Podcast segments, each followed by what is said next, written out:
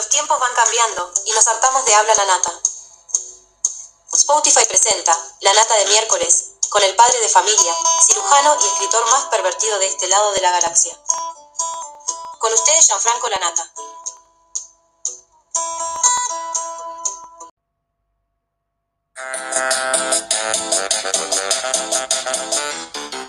Me chorrea el bife, igual salgo de joda. Esta es la canción que se puso de moda. Me chorrea el bife me importa nada. Me voy con las pibas, toda retangada. La que no se palma no le viene.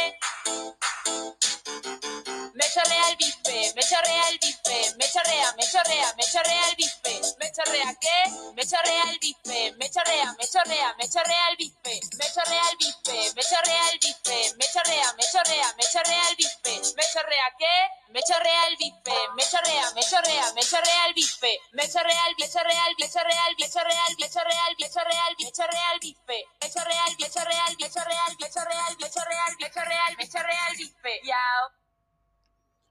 Charlie. Charlie era la gordi buena del tan mentado Oxford High School de Belgrano.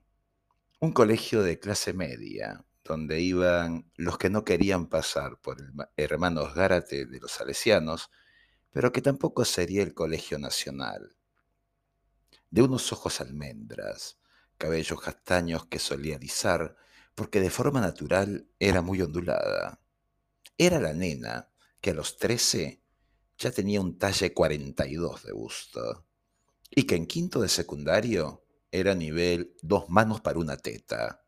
Claro, en el caso de ella, la cintura era inexistente, porque era del tipo de las chicas de las revistas BBW, por Big Breasted Woman, o Mujeres de Senos Grandes.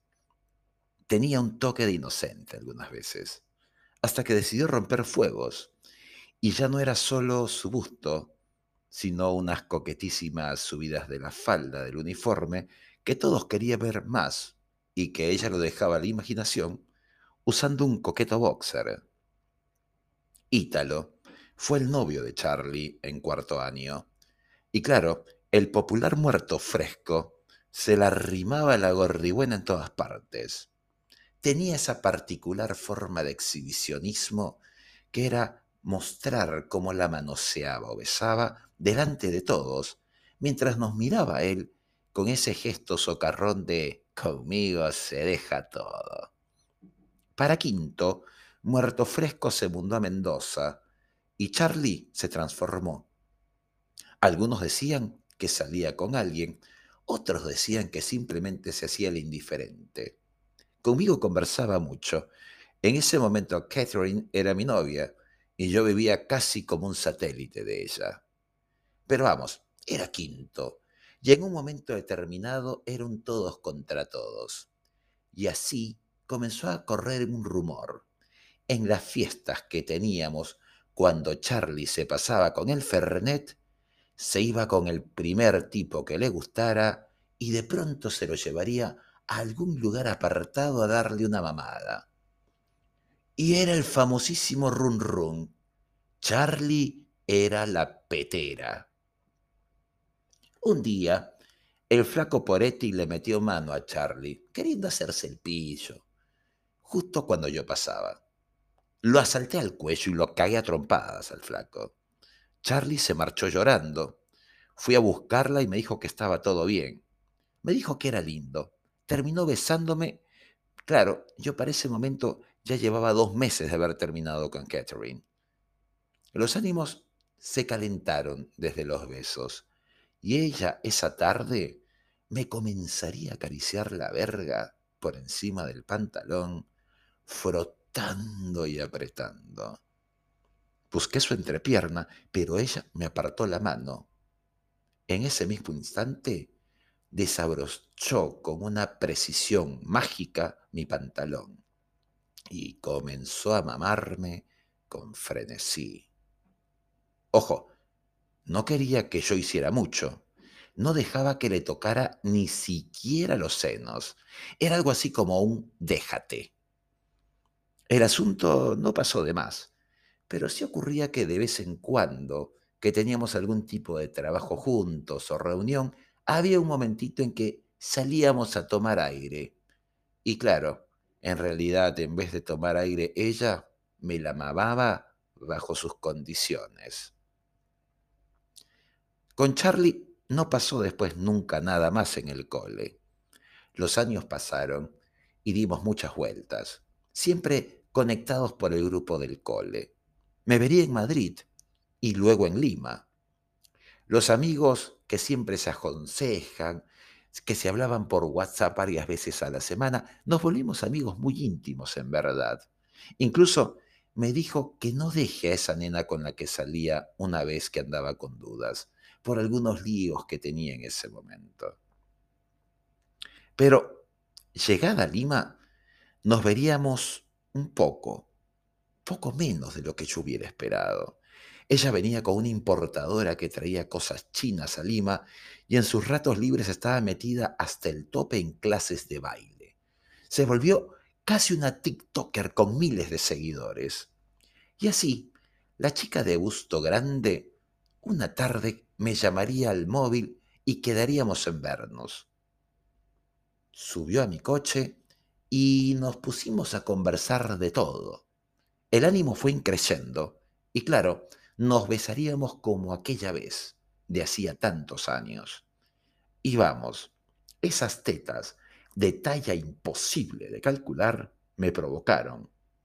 Y al parecer, ella quería también. Mis manos, durante ese primer beso, se deslizaron bajo esa blusa y corpiño. Vamos, que había que aplicar conocimientos de anatomía humana para buscar el pezón en un área tan generosa y extensa. Ni bien lo encontré, era como jugar con el mando de la PlayStation y con unos movimientos rápidos sobre el pezón, cual botón X del mando, estallaba un orgasmo. Era divertidísimo. Al pasar el 4 a 0, ella decidió tomarme de la bragueta, corrió el short que llevaba puesto y se puso a mamar. No importando la gente en la calle, mamaba con desesperación, con intensidad. Sus labios, su lengua y su garganta en movimientos de subida y de bajada, que aderezaba apretándome la verga y sacudiéndola como si fueran los dados de un casino. Le dije para ir a otro sitio, y me dijo que estaba de acuerdo, pero con algunas condiciones. Las dos principales condiciones eran que no habría ni penetración vaginal o anal. Me ofrecía de forma generosa su boca para lo que yo quisiera. Me ofrecía desnudarse completamente, incluso ir a la ducha juntos, pero nada de penetrarle. Ella deseaba que si se daba ese momento hubiera muchísimas otras condiciones detalladas y no un plan de hotel de un rato. Su oferta era tentadora, sin duda. Sería que nos toquemos, acariciemos, manoseemos e incluso masturbemos. Es más, ofrecía que recorriera como quiera su cuerpo, que lo utilizara a mi regalada gana. En su variedad de opciones sería el masturbarme con sus senos, nalgas, boca, entrepierna, incluso cabía la opción de rozar su clítoris con la punta de mi verga, pero no penetrar. Eso no, la nata. Me detuve en el trayecto. Es que, sinceramente, la oferta era tentadora Sería de esos juegos tan modernos. Y ella me dijo, la nata, te estoy ofreciendo el codiciado King Out. Y me reexplicó que ello era un juego, una jodita de adultos. Ella no rompería jamás nuestra amistad y el juego tampoco. Los besos estuvieron buenos, me decía.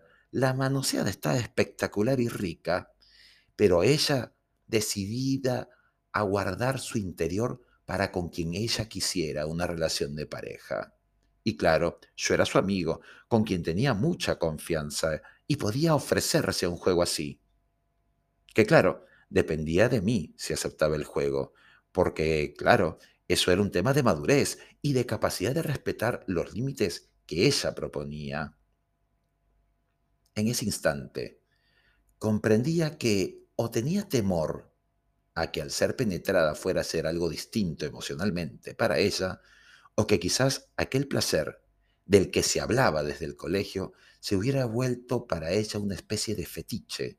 Que vamos, cada quien tiene sus fetiches, cada quien sabe encontrar las formas de obtener más placer y sensaciones. Eso estaba claro, pero lo cierto es que también en ese momento comprendía que no quería joder la amistad que tenía con Charlie, que quizás el momento de calor había sido alguna suma de factores locos e impensados, pero que en la balanza la amistad que nos profesábamos era nuestro mejor vínculo, y por unas pajas no lo cambiaría.